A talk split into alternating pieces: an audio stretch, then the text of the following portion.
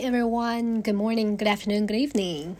取决于你在哪里。我是 Fiona. Welcome to another episode of Feature.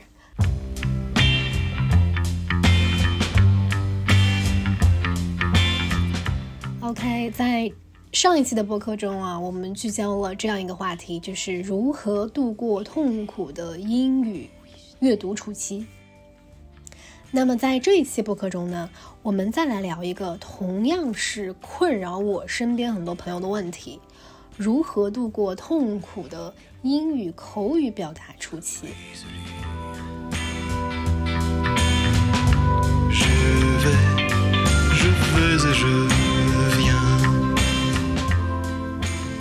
给不了解我的听众朋友们，先简单介绍一下我自己的英语口语水平。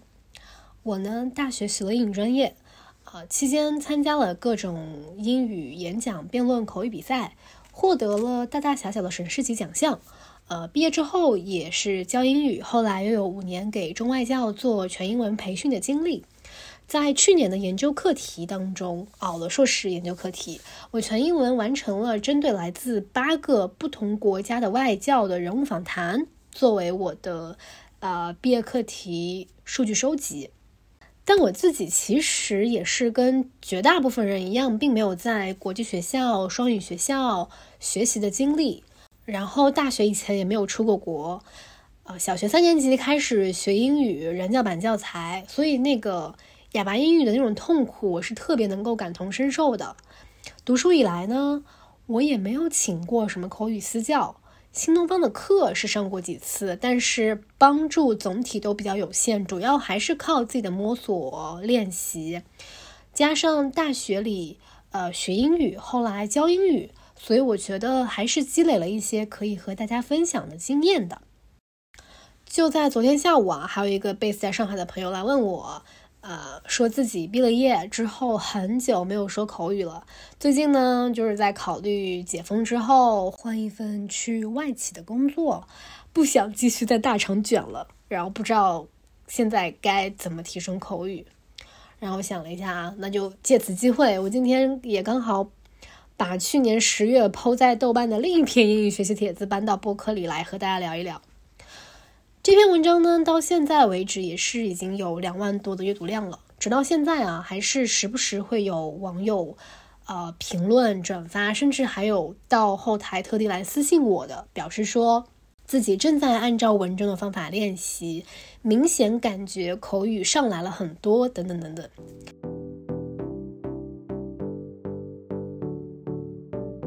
OK，那么。话不多说，接下来我会以时间轴的顺序展开讲讲自己英语口语学习的辛酸史（括号乐趣史）。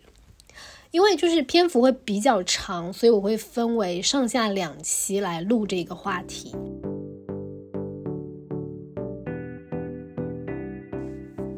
时间来到了初三。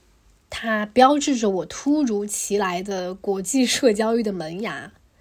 我爹妈呢是从小基本不怎么管我网络使用情况的，这当然是有很多的弊端哈。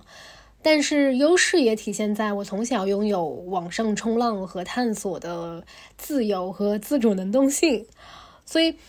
可能我算是同龄人中特别早的一批网民，从小学四年级开始拥有了自己的 QQ 账号，从小学五年级开始在网上看各种电影的影评，从初一开始在网上呃搜罗各种学习贴士，然后呢，在初三中考考完之后吧，我一口气看了 N 季《老友记》。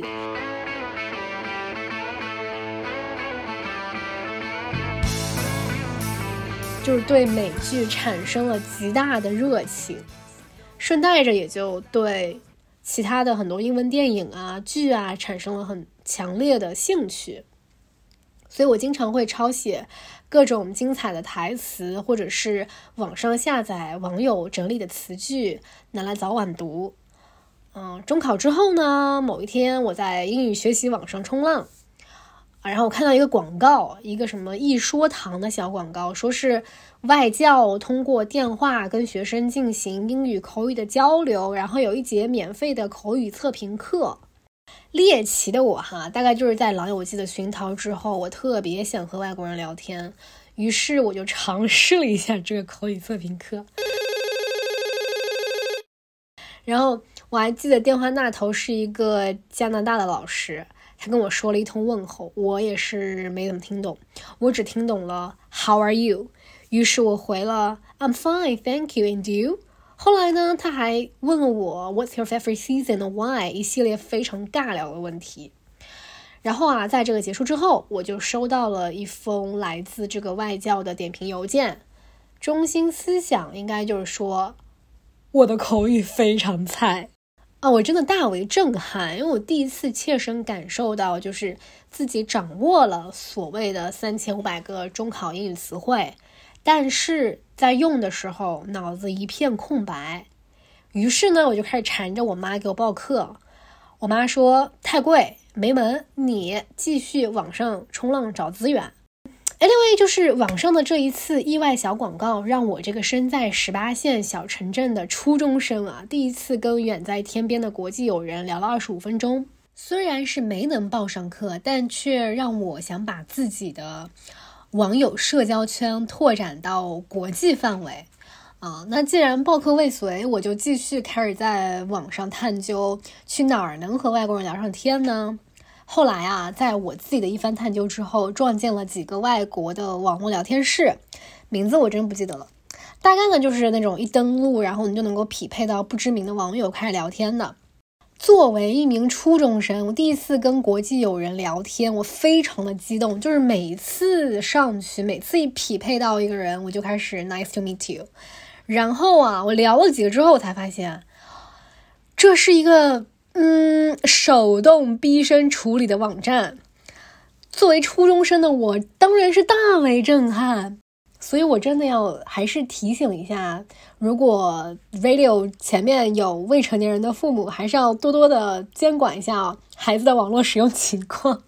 给孩子找找正经渠道，否则就是网上冲浪的时候，容易撞见一些令人瞠目结舌、叹为观止的内容。再后来。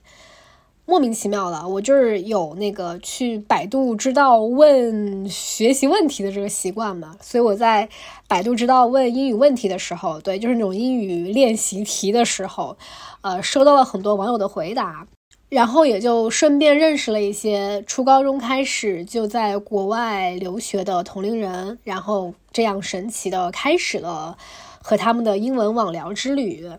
呃，很多他们。都是会在百度知道来回答问题嘛？他们也觉得就是呃，通过回答问题来帮助自己更好的学习。嗯。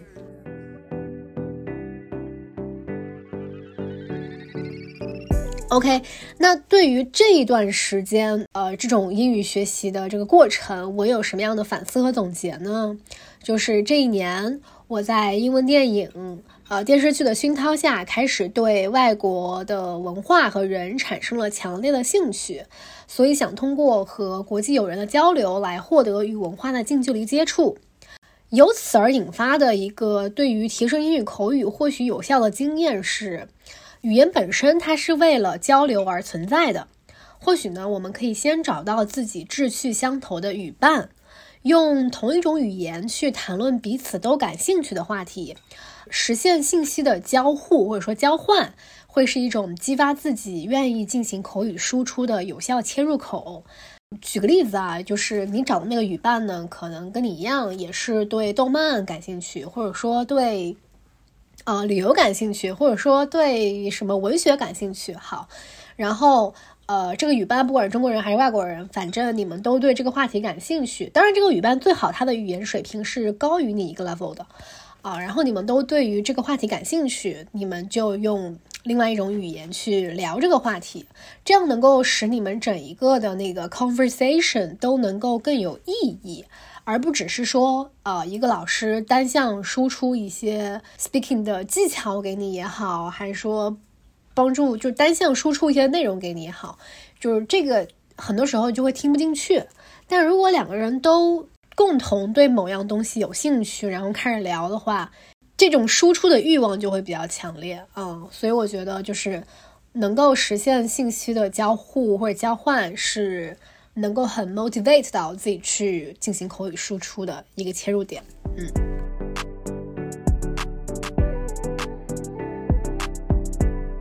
接着呢，我就进入到了口语提升的初期，我把它称之为语音模仿阶段。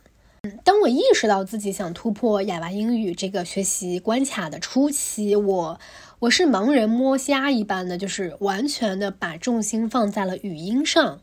也就是说，我只在乎自己的发音啊，听起来是不是 native，是不是 standard English，我并没有 care 到自己口语表达的内容啊，就是如果说是用英语，呃，用雅思的口语评分标准来说的话，那就是。我没有关注到自己的 lexical resource 是否丰富，句型和词汇使用是否地道等等。那么，对于提升语音，在我自我摸索的阶段，我做的事情是这样的，嗯，大概就是断断续续用了四年的时间，高中三年加大一一年的，呃，早晚读的这个时间，差不多是每天半个小时吧。然后还有就是两个暑假的时间进行啊非常 intensive 的这种呃刻意模仿练习。嗯，我使用到的素材一共就是三本，呃，新概念三、新概念四，还有一本 VOA 的一个什么什么书啊。Anyway，我会把它放在那个 show notes 里面。还有就是一些自己很感兴趣的原生素材，比如说是一些演讲视频啊，比如说 TED 演讲，还有一些就是电影片段等等。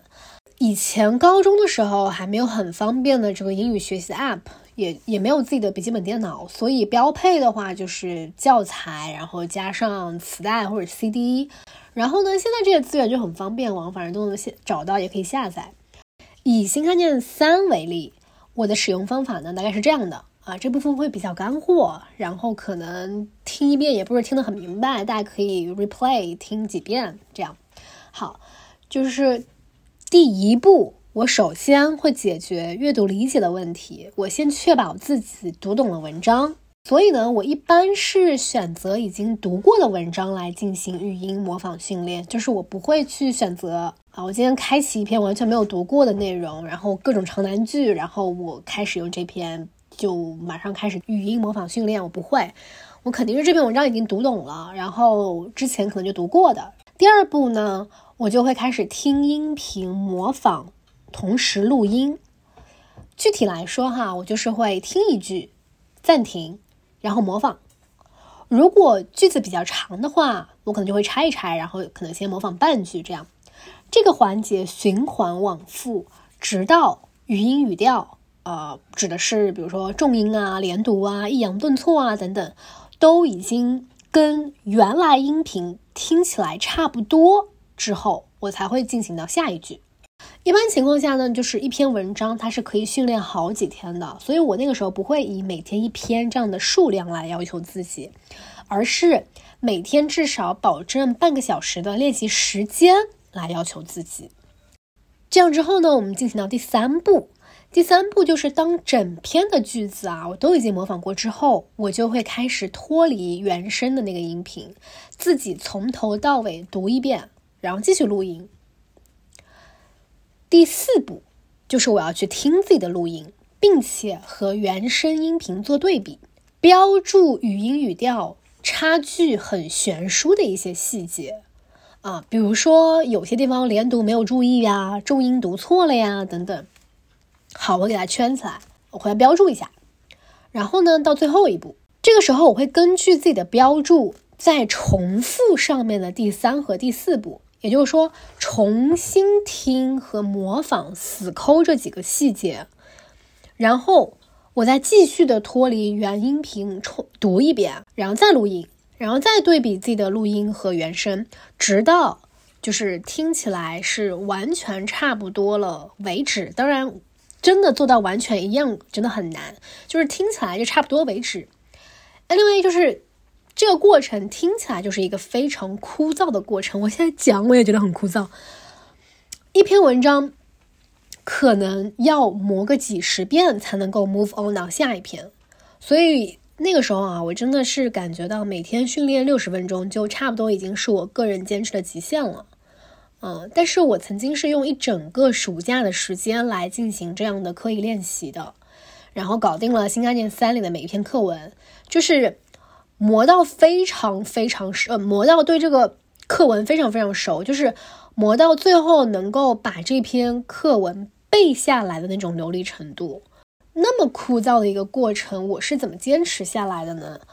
我发现啊，就是支持我 move on 的是我的成就感，因为我当时是对比了刻意练习六十天后的录音和六十天呃六十天前的录音，我能够听出来自己语音的参差啊。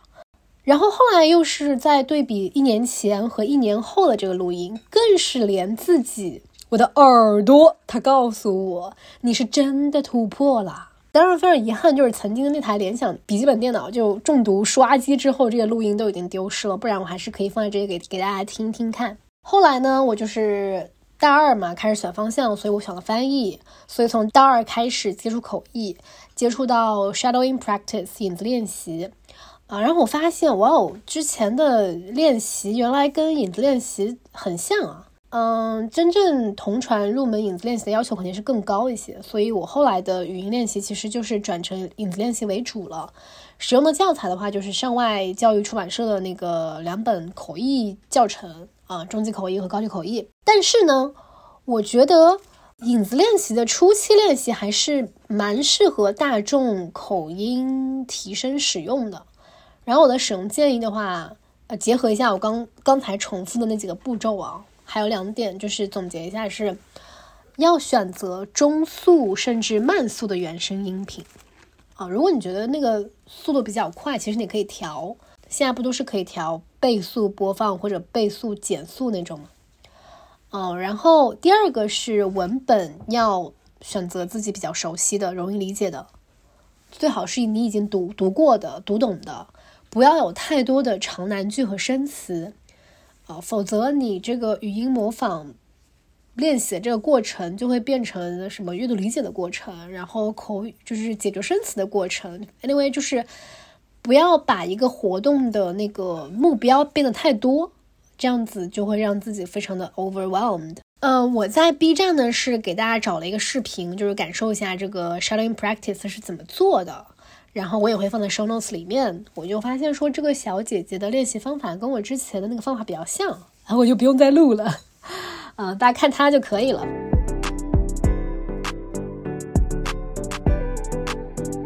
好，再回顾一下这个阶段，我有什么样的反思和总结呢？我就是发现啊，一个人学习的过程当中，将自己学习的过程。呃，可视化、可听化，能够直观的感受到自己的进步，真的特别特别重要。因为我们在做的这个事情，比如说英语口语也好，英语阅读也好，它不是一个能够被量化的事情。它不像是你去练跑步，每天跑多少秒是可以被计算的，也不是说你今天去做数学题啊，对了几道。呃，分数提升了多少？它没有这样一个可以量化的指标，所以如果你没有一个记录，不管是通过音频、视频，还是通过文字的方式，你没有做这个记录的话，你做着做着就会觉得好像自己一直在重复某一个动作，然后也感受不到自己的很直观的进步。可能你更多的还是体会到自己在 struggling 的一种一种一种状态，但其实你已经做的很大的突破，但是你自己只是没有发现。所以我觉得，就是将自己的这个学习的过程，就是 making learning feasible 这个事情非常的重要，它能够很大的激励自己前进下去。嗯，另外我还想在这里补充一个批判性的反思，是，呃，去年的读研期间，因为我的毕业课题研究是跟社会语言学相关，所以我做了很多相关领域的探究，呃，这也让我对过往的学习和教学有了一些新的反思。就是从目前二语习得研究所提倡的 multilingualism 的角度来看，嗯，学界它提倡英语学习者和教学者要去除所谓的英本主义，就是啊 native speakerism，什么意思呢？就是认为啊 native speaker 的发音，尤其是 American accent or British accent 等于 standard English accent，他们是提倡说你要去除这样的一种。想法的，认为这是一种 stereotype，认为这是一种非常危险的，嗯，意识形态吧，因为因为他们会觉得 native speakers 似乎是一种更为隐蔽的种族歧视，嗯。然后，反之，学界提倡的是各国的 accents 都可以被接受。英语它作为一门世界通用语，应该是可以加入各个国家的独特性，比如生成自己的 China English。所以呢，就是我反观我自己之前语音模仿的这个经历，显然我当时还是带着 native speakers 的视角，以所谓的标准美语，呃，作为自己的学习范本和目标的。甚至我还会因为终究无法模仿成标准美语而感到非常的挫败。嗯，那在学习到目前这个学界所推崇的 multilingualism 之后呢，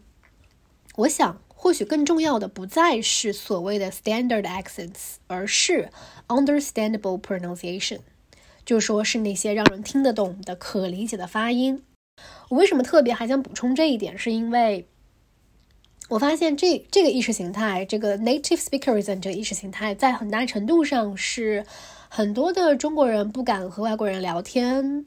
的这样的一个 you know barrier，因为很多的中国人他会有语音羞耻，因为我在我很多的，包括我以前的自己啊。嗯，还有我现在很多身边的朋友也好，同学也好，我发现这个现象很很严重，就是会有语音羞耻，他生怕自己的 Chinglish 会被嘲笑，嗯，所以这就会使得大家在课堂上不敢跟老师聊天，不敢和外国人聊天这样子，那这个就会对大家去进行自己的内容输出有很大的阻碍，但是其实你要输出那个内容是更重要的，你的语音真的是其次。嗯，所以，所以我还是非常非常的想补充这一点。那么，OK，那因为篇幅比较长，内容也比较多，所以这一期呢，我们就先聊到这里。下一期我会再继续大家进入到我的英语口语提升中期和后期两个阶段，聊一聊我开始意识到自己光有语音不够这件事情之后，如何。开始去激活自己的 language input，把它们变成 output，再到后来能够进行比较自如的语言交流之后，然后到了国外真正意义上体会到这种 cultural shock 的时候，如何开始注意到跨文化交流中的 context。